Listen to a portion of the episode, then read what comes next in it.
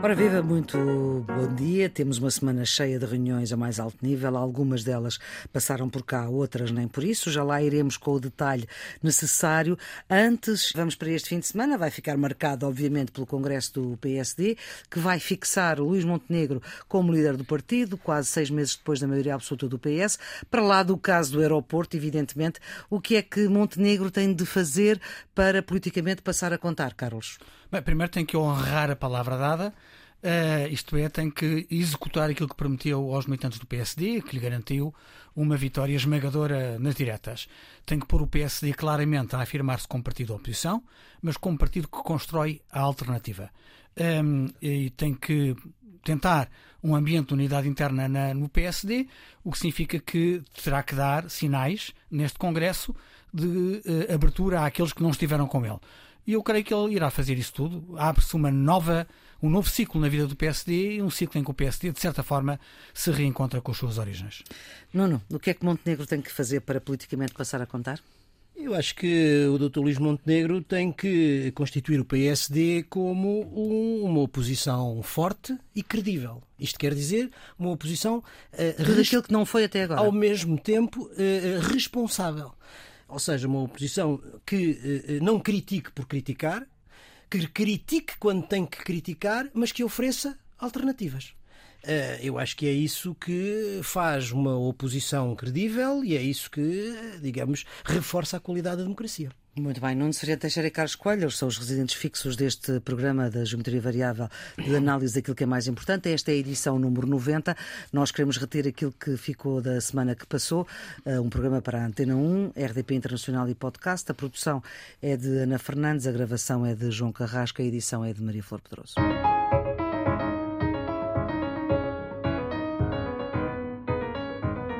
Já que o dissemos, na semana que passou, o mundo inteiro reuniu-se. Foi o Conselho Europeu que abriu o alargamento da União Europeia, o centro de gravidade dos 27, também agora sem o Reino Unido, e a colocar a Ucrânia e a Moldávia como países candidatos. Este centro de gravidade a deslocar-se para o centro da Europa. Vamos olhar para as consequências para Portugal. Também a reunião dos sete países mais ricos, o G7, o reforço das sanções à Rússia, mais apoio para a Ucrânia, o apoio aos países em desenvolvimento para fazer face a uma China que apoia precisamente esses países. Como é que, na prática, estas eh, decisões eh, tomadas ao mais alto nível se vão concretizar? O que é que se espera que venha a acontecer, Carlos? O que é muito importante é que elas foram tomadas. Uh, havia algum ceticismo relativamente a algumas delas, uh, quer porque se receava que pudesse não haver unanimidade no Conselho, uh, quer porque nós sabemos que há muitas reticências relativamente a algumas dessas decisões falo sobretudo naquilo que tem a ver com o alargamento da, da União Europeia. Hum. A verdade é que o Conselho abriu a porta uh, à Ucrânia e à Moldávia. A Moldávia vem por arrasto, porque. Uh, são os países que estão mais sob a ameaça russa. E, portanto, uhum. isto tem um valor geoestratégico que o Nuno, aliás, eh, salientou bem a semana passada. Um, para lá disso, há um sinal encorajador à Geórgia, embora com medidas que têm de tomar e há uh, uma palavra uh, de incentivo aos, aos, países dos Balcãs.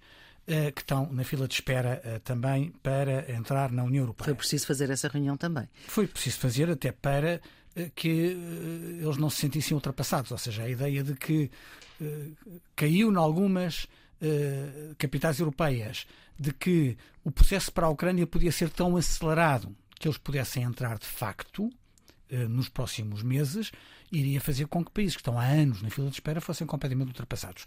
Portanto, de certa forma, eh, o Conselho Europeu deu-lhes a garantia de que não vão ficar esquecidos neste processo de alargamento. Uma coisa que passou relativamente despercebida, mas que eu acho que é politicamente muito importante, é de que as decisões do Conselho, as conclusões do Conselho, apontam, quer para a Ucrânia, quer para a Moldávia, quer para a Geórgia, para a necessidade de cumprir os critérios de Copenhague. Olha, noutras decisões isso não constava no texto. Tu Vamos faz... lá relembrar esses critérios de Copenhague.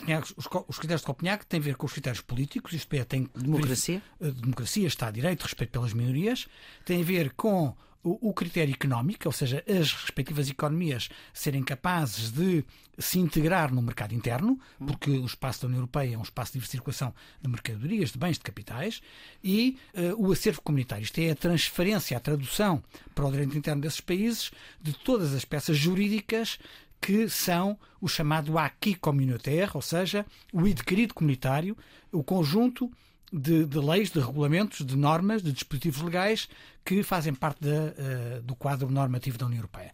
Estes três critérios, chamados critérios de Copenhague, foram ehm, acrescentados para um outro uh, que não está nos critérios de Copenhague, mas que o Conselho segue, que é a capacidade de uh, absorção. Isto é, a capacidade da União Europeia absorver as economias destes Estados. Hum, isto era um critério que era mais razoável e mais importante na altura do grande alargamento, quando nós estávamos a, a fazer o alargamento de, de 15 para, para, para 27, primeiro de 15 para 25 e depois para 27, quando, entrou, quando já entraram a Bulgária e a Roménia. Uh, nestes países, eu creio que nenhum deles cria um problema de absorção para a União Europeia, portanto, este quarto critério, sob o ponto de vista económico, uh, sob o ponto de vista da segurança, já é outra, já é outra, hum. outra, outra, outra conversa. Bem, portanto, o que eu queria sublinhar é que a circunstância destes critérios de Copenhague estarem explicitamente referidos nas conclusões significa do Conselho que... significa que, no fundo, no fundo, há algum ceticismo europeu quanto ao cumprimento dos critérios. Isto é, nós estamos a abrir a porta, mas não estamos a abrir a porta para amanhã. Este processo de entrada da Ucrânia, da Moldávia e no futuro da, da Geórgia e dos outros países vai demorar, não vai ser um processo uh, hiper rápido. Uhum. E aliás, as declarações de António Costa à saída do Conselho, Sim, quando muito... ele se faz porta-voz deste ceticismo, são a prova uh, de que há uma, não diria que há uma maioria, mas que há uma grande, uh, há um grande número de primeiros-ministros que no Conselho torceram o nariz à ideia de uma uh, adesão hiper rápida para, para a Ucrânia. Sim, desde o primeiro momento que António Costa nunca foi muito partidário dessa, eh, dessa adesão e depois foi uh, matizando a sua posição. Nuno, quanto tempo é que demora a cumprir os critérios de Copenhague? Ai, depende muito. Vamos lá ver. Uma coisa é conceder o estatuto de candidato, outra coisa Sim. é a adesão. E entre estes dois momentos há nove passos institucionais que têm que ser percorridos e esses nove passos podem demorar tempos diferentes. Se a Maria Flor quer, eh, digamos, termos de comparação, eu creio que o processo mais rápido foi o da Finlândia, que demorou 3 anos. O processo mais longo até agora foi o de Chipre, que demorou 14. O português demorou 9. 9. Portanto, nos processos concluídos. Nos processos e, concluídos. E a Turquia está a 50, a, a não é? Turquia está há 50 anos. Não é? desde 99, no sentido mais. mais. Há uma, uma primeira aproximação em 1963, que a memória não me, não me falha, mas desde, com o Estatuto desde 99. Bom, o cumprimento desses critérios depende, como é natural, da capacidade de cada um dos candidatos virem a cumprir os tais três critérios de Copenhague e nem todos partem do mesmo, do, digamos, da mesma circunstância, nem têm as mesmas mesmas condições. Isso, digamos, visto do lado dos candidatos. Mas também há aqui uh, um ponto que tem que ser sublinhado e que tem que ser visto do ponto de vista da União Europeia. E esta lição é uma lição que nós europeus e a União Europeia em geral tem que ter tirado deste grande alargamento a leste que o Carlos referiu. E que é o seguinte: sempre que a União Europeia tem permitido um alargamento, esse alargamento tem sido acompanhado de um aprofundamento, ou seja, de uma transformação interna para adaptar quer a economia, quer as instituições da União, a receber e a absorver, como o Carlos estava a dizer, os novos, os novos Estados. Isso foi fácil nas primeiras adesões, por uma razão muito simples. Primeiro, porque eram poucos. Lembre-se da, da, Inglaterra, menos... da Inglaterra e da Irlanda. Depois eram mais ou menos iguais, no sentido que uhum. tinham o mesmo grau de desenvolvimento económico, o mesmo tipo de regime político. Isso passa-se a mesma coisa com, com os alargamentos a sul: Portugal, Espanha e Grécia. Três países com níveis de desenvolvimento abaixo do que estava no, do, da União Europeia, três democracias recentes saídas de regimes ditatoriais. Portanto, muito parecidos. A Espanha é um bocadinho maior. A Espanha é um pouco maior. Agora, um pouco, eh, de facto, este alargamento a leste, com primeiro 10 e depois 12, são primeiro dimensões muito diferentes, depois economias que vinham de situações diferentes porque não eram economias de mercado, portanto, têm que fazer uma dupla transição para a democracia e para a economia de mercado e, digamos, o resultado viu-se durante estes anos na dificuldade que a União Europeia teve de ter coesão e ainda hoje, relativamente ao Estado de Direito, em algumas coisas. Portanto, uhum. ao abrir esta porta, para além dos candidatos terem, obviamente, que percorrer todo esse percurso cumprindo os critérios, também é bom que a União Europeia se prepare para essa transformação. E, do ponto de vista económico, talvez não ponha os mesmos problemas, mas, por exemplo, a agricultura, a cultura ucraniana não deixará de colocar problemas à agricultura italiana e francesa. Não é? E aí haverá, com certeza, negociações a fazer. Mas depois há, de facto, as questões eh, que têm a ver com os problemas de segurança e com os critérios políticos, não é verdade? Eh, e, e aí estamos muito longe e o processo será seguramente um processo longo. Uma das ideias que estava por trás do processo de debate chamada Conferência sobre o Futuro da Europa tinha a ver com isso mesmo. Hum. É que o alargamento corresponde a um aprofundamento. Eh, a conferência concluiu-se, não vale a pena agora voltar uh, àquilo que, que, foram os objetivos da conferência e a iniciativa de Macron e, e porque é que ele fez, porque tinha muito a ver com a política francesa. E porque a guerra uh, mudou isso tudo, não é? A guerra mudou completamente isto tudo, mas a circunstância da conferência ter terminado com conclusões devia levar o Conselho a dar um pontapé de saída para essas conclusões. Até porque o Parlamento Europeu, de uma forma clara, aprovou uma resolução a convidar o Conselho a abrir uma conferência intergovernamental, isto é, um processo de revisão dos tratados, Sim. para que a União Europeia se adapte a esta nova realidade. Olha, a verdade é que este Conselho Europeu, sob esse ponto de vista, foi uma total desilusão, uma Bola. grande decepção. Hum. Há no comunicado final três pontos genéricos sobre a necessidade de dar seguimento às sugestões e não há nenhuma orientação concreta do Conselho. Portanto, para já, as conclusões da conferência morreram na uhum. praia eh, do Conselho. Não é impossível que amanhã sejam uh, reativadas, Tomadas, mas para já uh, estão uh, completamente sem, sem consequência. Uma outra ideia que Macron lançou que era a ideia da comunidade política europeia, que, que algumas capitais viram como uma forma de deixar Estados-membros na órbita da União Europeia, mas sem os deixar entrar. Enquanto que outras capitais mais otimistas viram como uma forma de permitir a aproximação de países candidatos aos uhum. mecanismos de decisão europeus, eh, o Conselho aceitou a ideia de Macron, foi genericamente aceito pelo Conselho, e a presidência checa, que é a presidência deste, deste semestre, uhum. aceitou assumir já em Praga, a presidência da primeira reunião desta comunidade política europeia. Portanto, vamos a ver o que é que. Até ao final do ano. Até ao final do ano. Em qualquer circunstância, estas decisões do Conselho eh, foram saudadas por Zelensky. A Ucrânia está uhum. muito contente por ter o estatuto de país candidato. E esta reunião combinada com o G7, em que há um reforço das sanções à Rússia, em que se decide mais apoio para a Ucrânia, em que uh, se quer ao mesmo tempo fazer frente à China uh, nos países em desenvolvimento. Foi de, um dos tópicos que Joe Biden portanto, vai dar mais dinheiro para os países em desenvolvimento, para não ser só a China a ajudar os mais pobres. Diz ele que não é uma questão humanitária, é uma questão, uma preocupação económica, mas também de segurança. Não, não. Esta semana, como a Flor disse no início, eh, foi fértil em cimeiras e reuniões, e reuniões internacionais. E talvez as três mais importantes tenham sido estas que referimos: o Conselho Europeu, a reunião do G7 e, e também vamos falar da, da Cimeira da NATO. Estas três reuniões têm, enfim, sendo organizações diferentes e tendo lógicas diferentes, têm um sentido político comum que é o sentido de afirmação do Ocidente. Hum. De afirmação dos Estados Unidos e da Europa e das organizações que andam em seu, em seu torno.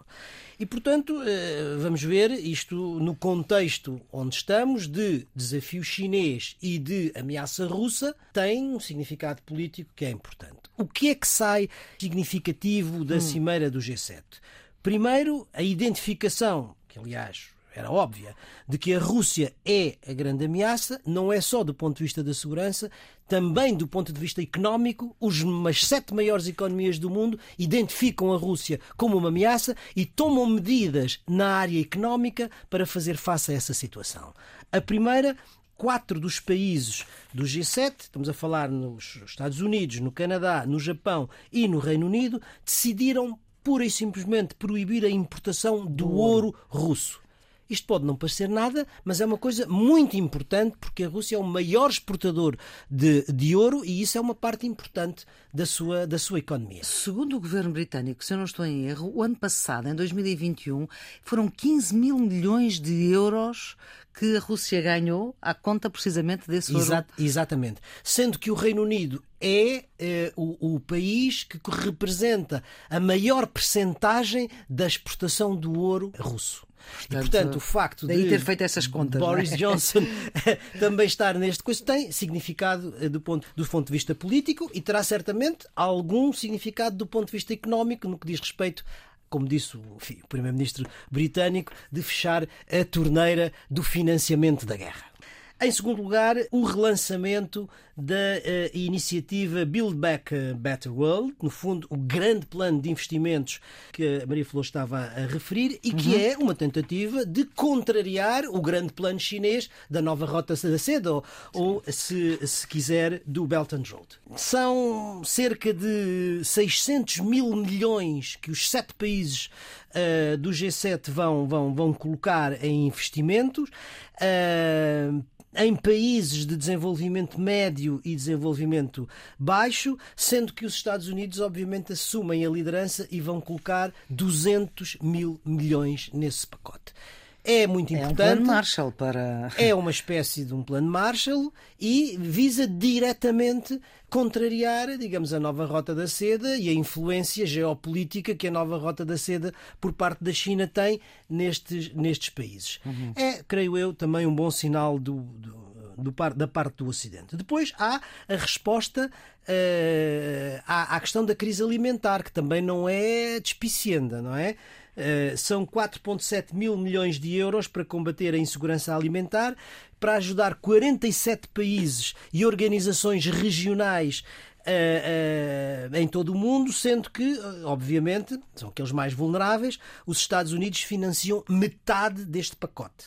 E finalmente, há aqui um outro elemento que eu não fiquei com a certeza de que tivesse, digamos, a mesma, a mesma eficácia, portanto, a mesma decisão com a mesma firmeza, que é a, a questão de fixar o teto máximo para o petróleo, hum, para o petróleo, preço. para o preço do, petróleo preço. russo, que terá também, teria também um grande impacto, mas isso envolve não só os sete países do G7, mas envolve países terceiros e envolve, sobretudo, companhias privadas e isso torna-se mais difícil. Em todo o caso, o significado político, do meu ponto de vista, é este, quer dizer, é uhum. a unidade do Ocidente e no plano económico, um grande esforço, primeiro, para isolar a Rússia e depois para não ficar o Ocidente isolado relativamente aos países do chamado agora novo terceiro mundo, ou seja, sobretudo a África e a América Latina. Carlos, o que é que destaca desta reunião do G7, além daquilo que já foi dito? Eu acho que o mais importante foi o aumento das, das sanções relativamente à Rússia. Rússia e a unidade dos países do G7 na afirmação uh, contra, contra, contra a Rússia. A Rússia está-se a transformar num, num Estado pária. São todas, para o lado do Ocidente, porque são para os todas, outros todos não, não é? São todas hum. as decisões. Mas a, a parte do mundo que tem influência nestas decisões está toda. Por muito que nos custe, não é? Está toda em solidariedade com, com a Ucrânia. Isso é, isso é muito importante. E a Rússia, que é um Estado pária nestes, nestes fóruns internacionais, deu mais um passo esta semana para aumentar o seu isolamento quando entrou em incumprimento. É? Esse é mais outro dado. Ou seja, não, bancarrota. Bancarrota. Não, não releva necessariamente o G7, mas há uma coincidência temporal. O uhum. G7 reúne no momento em que a Rússia não consegue pagar eh, uma dívida de 100 milhões de euros chamava a atenção para o seguinte: ao contrário do que acontecia na Guerra Fria, em que havia dois blocos e o terceiro bloco era não alinhado, Sim. ou seja, não queria tomar partido por nenhum deles. Estamos a falar da nós... Índia, estamos a falar de países desse género. Sim, Índia, sim, é o chamado etc. não alinhamento. Sim. Nos dias de hoje, nós estamos a ver que os países que formam essa, essa área uh, não alinhados. em termos mundiais não é? Hum. uh, estão mais próximos da posição da Rússia do que da posição do Ocidente. E nesse sentido este tipo de medidas digamos de aproximação de apoio ao desenvolvimento etc, do Ocidente da Europa e dos Estados Unidos a essas áreas do globo estamos a falar sobretudo da África e da América Latina são importantes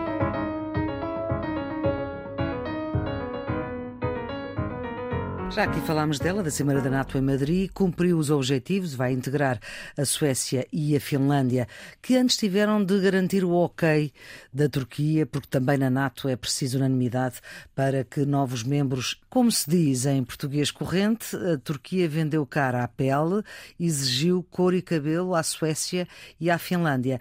E a questão aqui é assim, a Turquia é, é o que é? Pode-se negociar de boa fé com a Turquia, não?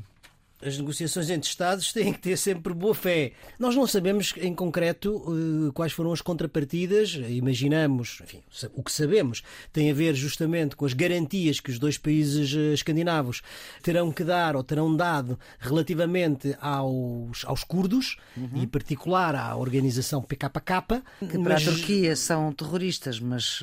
Mas que para o Ocidente não são vistas assim, não é verdade? Mas... E, portanto, é preciso saber uh, os detalhes. Como todos sabemos, o diabo está nos detalhes e esses nós não os conhecemos. Agora, há uma coisa que para mim parece politicamente muitíssimo significativa: é que se tenha chegado a um acordo e que esse acordo permita o alargamento, que é um passo absolutamente decisivo neste, neste momento para os dois países, mas também para a NATO e para a segurança europeia. Aqui o Sr. Putin averba mais uma derrota. Sim, claramente. Cima da NATO é mais uma derrota de, de Putin. Para lá das decisões eh, que foram tomadas relativamente eh, à Finlândia e à, e à, Suécia, portanto, ao alargamento da NATO, eh, há a revisão do Conselho Estratégico, uhum. Eh, que aponta claramente a Rússia como o adversário. Que no anterior era parceira, a Rússia. Que no anterior era parceiro, eh, mas também e agora não é. identifica é. a China com a preocupação expressa relativamente aos direitos humanos. Portanto, eh, digamos que houve uma atualização eh, do conceito estratégico da NATO para os tempos uma, modernos. Quase uma. É, é, completamente diferente do que estava. Sim, há um reorientar que as circunstâncias concretas do momento plenamente, plenamente justificam. O mais importante da decisão da NATO é a prova de vida, a prova de vida com força, embora fique esta nódoa negra de saber quais foram as contrapartidas. Hum. Não é bonito democracias estabilizadas e respeitáveis como a Finlândia e a Suécia terem que negociar com um ditador, porque Erdogan é um ditador, e eh, fica a sensação desconfortável de que há coisas por baixo da mesa que nós não sabemos. A primeira-ministra sueca disse qualquer coisa como que eh, estava ainda para perceber o porquê da mudança eh, da, atitude da, da, Turquia, claramente numa tentativa de dizer que não tinha havido negociações por baixo da mesa. Espero que isto não se volte contra. Uh, tenha um efeito de boomerang e não se volte contra quem faz a insinuação, uh, com a revelação uh, de algum acordo menos elegante feito eh, entre a Turquia e a Suécia ou entre a Turquia e a Finlândia? Bom, há uma coisa que é pública, que é 33 militantes, digamos assim, ativistas, vão ser, vão voltar, vão sair da Suécia e voltar para a Turquia. Mas a questão é saber se há mais eh, outras condições para lá de, dessas que vieram ao público. Uhum. E, há, e, há, suspeitas de que há condições por baixo da mesa. E isso é que pode envenenar esta decisão, que, para todos os efeitos, tem este efeito que o Nuno já, já, já salientou: é uma pesada derrota para Putin, sobretudo porque eu acho que Putin tinha acreditado naquilo que Erdogan disse a semana passada, ou há 15 dias, que a decisão só dependia dele. Erdogan tentou dizer a Putin que ele ia travar a Suécia e a Finlândia, e afinal não travou. Como diria Mário Lino, jamais. Jamais. Pois isto quando se diz jamais, geralmente é sempre é.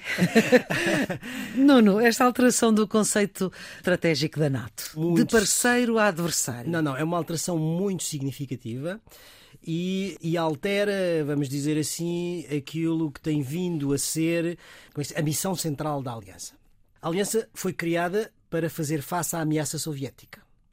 E nessa altura, o Pacto de Varsóvia é, é, responde Exato. à formação da NATO. Uh, mas havia a ameaça soviética. E uh, uh, a grande missão da NATO era defesa coletiva da Europa Ocidental perante a ameaça soviética. Isso dura durante toda a Guerra Fria.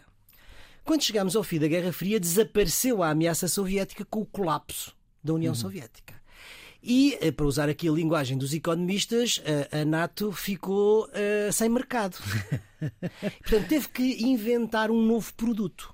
E esse novo produto ou foi... acabava ou acabava. Ou acabava. Aliás, o secretário de Estado da Defesa norte-americano, James Baker, se a memória me não falha, uhum. dizia a NATO ou morre ou se transforma. Assim não pode continuar. Claro. E ela transformou-se. Transformou-se alterando primeiro as suas ameaças, que passa a ser o terrorismo, a instabilidade, os Estados falhados, a, a, por aí fora, e deixa de ser a sua missão a, a, a, segurança coletiva para passar a ser a produção de segurança internacional. É por isso que vai para o Kosovo, é por isso que vai para o Afeganistão, para produzir segurança internacional. Ora bem, depois do que se passou no Afeganistão, já havia sinais de algum retrocesso deste percurso a invasão russa da Ucrânia muda completamente tudo. Porquê? Porque regressa à ameaça não soviética, mas russa, e como tal volta ao centro da missão da, da Aliança a defesa coletiva é, da Europa. De certa forma, voltar às origens. É, volta, volta às origens. Agora, volta às origens, mas com, eh, digamos, eh, respostas também aos outros desafios que não existiam na Guerra Fria. Primeiro, a emergência da China como grande potência. A China não é uma ameaça militar à NATO. Mas a China é uma grande potência económica e tecnológica. A China tem a tal eh, nova rota da seda que procura estender a sua influência. E há muitos Estados europeus eh, que estão nas redes de dependências chinesas. E, obviamente, a NATO não pode deixar de ter isso em consideração e os seus Estados-membros já estão a começar a tê-lo. Aliás, a, a China a, a, a, a, Flor estava a dizer, a Rússia passou de parceiro a ameaça. A China passou a desafio estratégico. Pronto. Depois, o que é que a NATO tem? A NATO tem também o flanco, o chamado flanco sul, que nós, os espanhóis, os italianos, eh, estamos muito preocupados, porque somos os que somos nós, aqui, somos nós que tem aquelas questões tradicionais de insegurança, de terrorismo, de migrações desreguladas, etc, etc. Mas agora tem uma outra coisa que é preciso que as pessoas. Isto não tem sido muito falado, mas é preciso que se tenha consciência. É a, a, a, o posicionamento da, da Rússia na, em África a Rússia está a posicionar-se de uma forma muito intensa em toda a zona do Sahel. Não é? E, portanto, isso uh, significa diretamente uh, uh, uma, um, um risco. Finalmente, o que, é que a, o que é que a NATO tem? A NATO tem depois também as questões de natureza tecnológica e as, as, as, as novas tecnologias que possam ser disruptivas, não é? Portanto, a, inteligência artificial, a robótica, o espaço, etc. E por isso há aqui toda uma dimensão que não existia anteriormente com esta intensidade ou com esta, com esta força, que é a ciberdefesa, a cibersegurança, o ciberespaço, tudo, tudo isso. Vamos ainda a outra cimeira, houve a segunda cimeira uh, dos oceanos, o mar que nos une Fernando Pessoa, nas palavras do secretário-geral da ONU, que é português e que é António Guterres, defender os oceanos também agora da guerra, a dificuldade de passar das boas intenções para a prática. O que é que fica para lá da encenação e dos protestos, Carlos? Não, fica claramente a ideia de que há aqui uma urgência. Hum, um, urgente. Que é uma urgência urgente. que uh, António Guterres fez António Guterres é claramente uma das figuras desta, desta conferência, tal como é em Portugal Tiago Piticunha, uh, ou o organizador da, da conferência, o, o, o, diplomata Alexandre Leitão. Foram uma grande equipa da, do Ministério dos Negócios Estrangeiros que ajudou a organizar esta conferência em, em articulação com a ONU. António Guterres tinha razão quando não aceitou hipotecar o envolvimento uh, na conferência em função das agruras do tempo presente, é, uhum. a questão de saber se, se a Rússia devia participar ou não uh, por causa da guerra da Ucrânia, a ideia de que todos são convocados a um esforço comum que é proteger os oceanos. Os oceanos não são uh, um património uh, reservado de, de, apenas dos países que têm costa, é, são um património da humanidade. Há diversas dimensões a lidarmos com os oceanos, desde, desde uh, a poluição até aquilo que nós podemos retirar eh, do, do, dos oceanos. E eu creio que nas conclusões da conferência esta prioridade, esta urgência eh, foi claramente identificada e eu acho que agora o que se espera, não apenas da ONU, mas de todos os Estados-membros que foram convocados a dizer presente, é dar consequência a estas preocupações. Nuno, Marcelo Rebelo de Sousa disse aos jovens não confiem demasiado nos políticos, eh, fazendo uma exceção para António Guterres sobre esta, sobre esta matéria. Mas de facto, porque são promessas, não é? São promessas de que eh, se vai olhar para estas alterações climáticas e estamos numa corrida absoluta contra o tempo. Não, é justamente esse é o problema. Ou seja, parece haver um consenso muito alargado sobre o diagnóstico da situação certo. e sobre aquilo que é preciso fazer. Uhum. A grande dúvida é saber se há capacidade e vontade política para o pôr em prática. Eu entendo a, as palavras do, do, do, Presidente da República nesse, nesse sentido. Uh, uh, vamos lá ver. Eu acho que há aqui uma ou duas mensagens que são, que são muito importantes. A primeira tem a ver, naturalmente, com urgência, não há tempo a perder. Uhum. Uh, a segunda tem a ver com o facto de é preciso salvar os oceanos não só para salvar os oceanos, mas porque os oceanos são um fator fundamental na luta contra a mudança climática.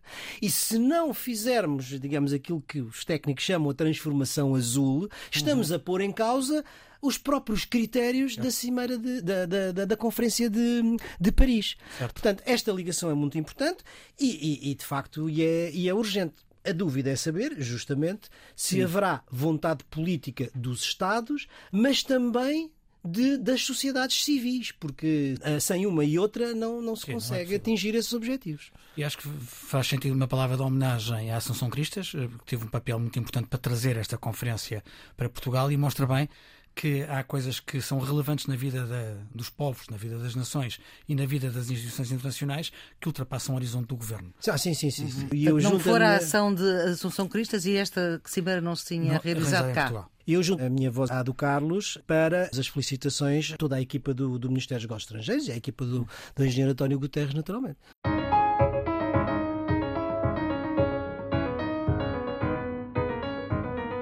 Vamos para os redondos, bicudos e quadrados. Carlos, o seu redondo? O meu redondo vai para a aprovação da proposta bipartidária para o maior controle das armas nos Estados Unidos da América pelo Congresso. O Senado, com uma maioria muito interessante, 65 contra 33, aprovou a proposta, que no dia seguinte foi eh, aprovada pela Câmara dos Representantes. É a primeira iniciativa em décadas para apertar os controles de antecedentes e limitar o acesso dos mais jovens a armas nos Estados Unidos da América. Além disso, há um investimento significativo nos planos de apoio à saúde mental e à prevenção de ataques como aqueles que, infelizmente, conhecemos quase todas as semanas. Uhum. Esta lei não será a última solução, não resolve os problemas todos, mas é seguramente um passo na direção certa. Redondo, não? O Redondo vai esta semana para a redução do déficit português. A execução orçamental em contabilidade pública registou uma redução do déficit para os 411 milhões até o mês de maio, evidenciando uma melhoria de 5,183 milhões eh, de euros face ao período homólogo. A que é que se deve esta evolução positiva? Certamente à redução das medidas de combate à pandemia, os confinamentos e, e tudo isso, mas também e, sobretudo, ao dinamismo da economia portuguesa. Portanto, uhum. há redução da despesa, mas também há aumento da receita, e isso é importante que o dinamismo da economia esteja a ajudar a reduzir, a reduzir o déficit. É uma uhum. boa notícia para Portugal. O seu bicudo, não? Vai mais uma vez para o novo banco. Hum. Já não falávamos do novo banco. Já o Nuno não falava do novo banco. Eh, normalmente, quando o novo banco aparece nas notícias, não é por boas razões. E mais uma vez, esta regra não tem exceção. Soube-se agora que aquela que é considerado, aquele que é considerado o maior sorvedouro de fundos públicos da história bancária portuguesa gastou cerca de 1,3 milhões de euros para contratar uma empresa internacional de relações públicas e lobby para melhorar a imagem do novo banco e controlar a informação sobre, sobre uhum. o banco. Aparentemente não teve sucesso, mas pior do que isso, fê-lo à custa do erário público. Também é interessante que esta crise no governo também acontece quando também se contratou uma pessoa para tratar da, da comunicação do governo. Carlos, o seu bicudo. O meu bicudo vai para esta confusão no governo. Convém termos alguma memória. Em dezembro de 2020, Luís Marcos Mendes eh, anunciou que o ministro Pedro Nuno Santos ia sujeitar o plano de reestruturação da TAP à votação na Assembleia da República. António Costa, primeiro-ministro, disse, e cito, quem anunciou ou teve uma má fonte ou se precipitou. E eh, desautorizou Pedro Nuno Santos e o documento não foi sujeito à Assembleia da República. Sim, Pedro Nuno Santos depois fez declarações sobre isso, a dizer que tinha muita pena que assim não fosse. Meio, meio ano depois, em junho de 2021, Pedro Nuno Santos convida Miguel Frasquilho para chairman na TAP e, uma vez mais, António Costa desautoriza o seu ministro e decide convidar Manuel Beja para essa função. E agora temos a terceira desautorização uh, a propósito do uh, novo aeroporto. Isto é a confusão total no governo. Um governo que está em funções há muito pouco tempo e que já está a dar sinais de estar em fim de ciclo. Quando este governo tomou posse, nós recordamos num debate que era saber se a maioria absoluta correspondia a poder absoluto. Eu não sei se corresponde a poder absoluto, mas seguramente parece estar a corresponder ao absoluto desnorte. O seu quadrado, Carlos? O meu quadrado vai para a Agência Europeia do Ambiente. Foi clara, 10% dos cancros na Europa estão ligados à poluição. Esta agência da União foi ao detalhe e afirma que a poluição do ar, a exposição ao tabagismo passivo e a alguns produtos químicos, como o amianto, estão na origem de um em cada dez cancros na Europa. As boas notícias é que estes números não são inevitáveis e que políticas mais ambiciosas no combate à poluição e gestão dos espaços públicos podem ajudar a prevenção de doenças e reduzir drasticamente estas cifras. É um alerta importante da agência que nos convoca para um esforço coletivo de melhor prevenir o cancro no nosso continente. E o seu quadrado? Meu quadrado vai para a execução do PRR. Eh, nos últimos dias, a baixa taxa de execução do PRR tem sido notícia. Dos 16 mil milhões de euros que Portugal receberá, ainda só foram executados 4%. Sendo que o pilar da resiliência, aquele que recebe mais uhum. fundos, é também o que apresenta uma taxa mais, mais baixa. baixa. Apesar de tudo, não, não, não são só más notícias. A Comissão respondeu favoravelmente à solicitação de vários Estados-membros, entre os quais Portugal, para reprogramar os planos de investimentos do PRR para poderem melhor enfrentar a oscilação dos preços. É um desafio que Portugal não pode perder. Muito bem, vamos agora para a pista de fim de semana. Carlos, a sua. A minha é um livro chamado A Transformação da Política, de um pensador espanhol chamado Daniel Inarati que é um pensador fantástico. Uhum. Escreve um livro eh, em que fala da política como espaço para a inovação. Muito significativamente, dedica-o ao filho.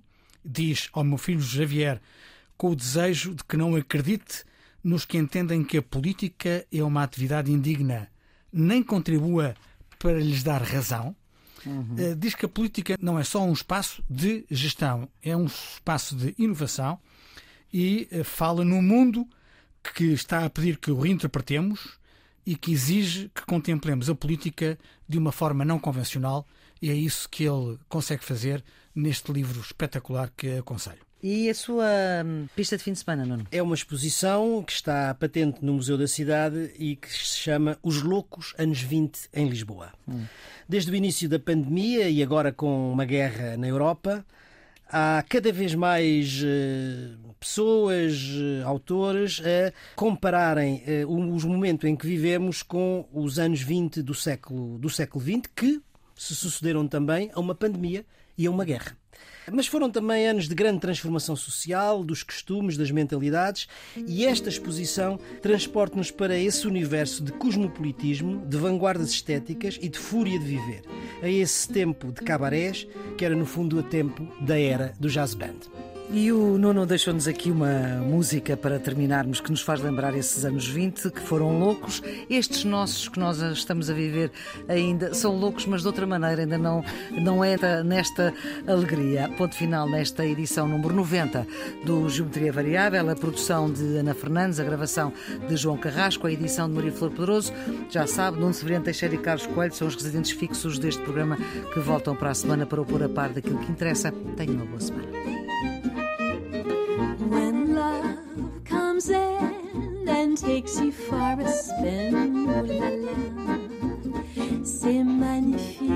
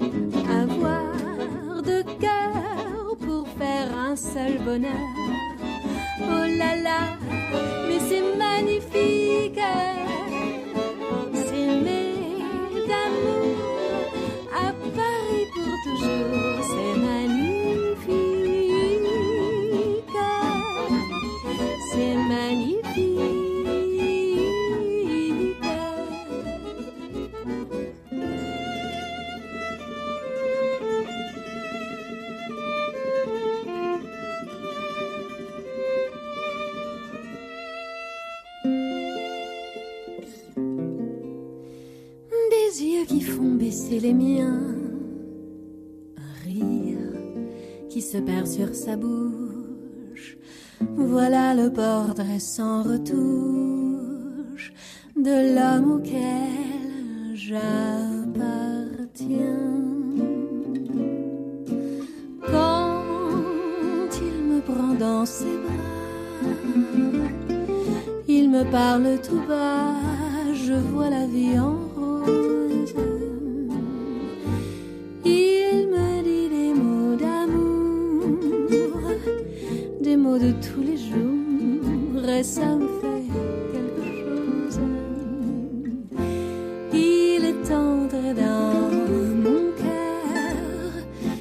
part de bonheur dont je connais la cause.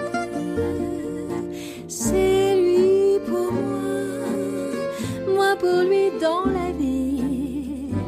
Il me l'a dit, l'a juré pour la vie. Et dès que je l'aperçois, alors je sens en moi mon cœur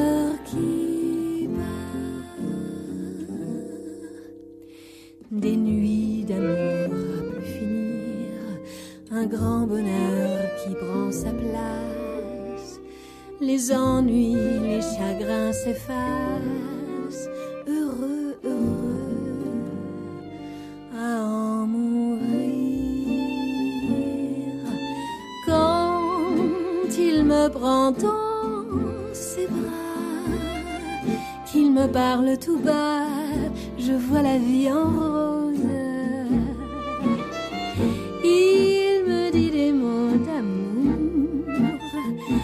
De tous les jours, ça me fait quelque chose. Il est entré dans mon cœur une part de bonheur dont je connais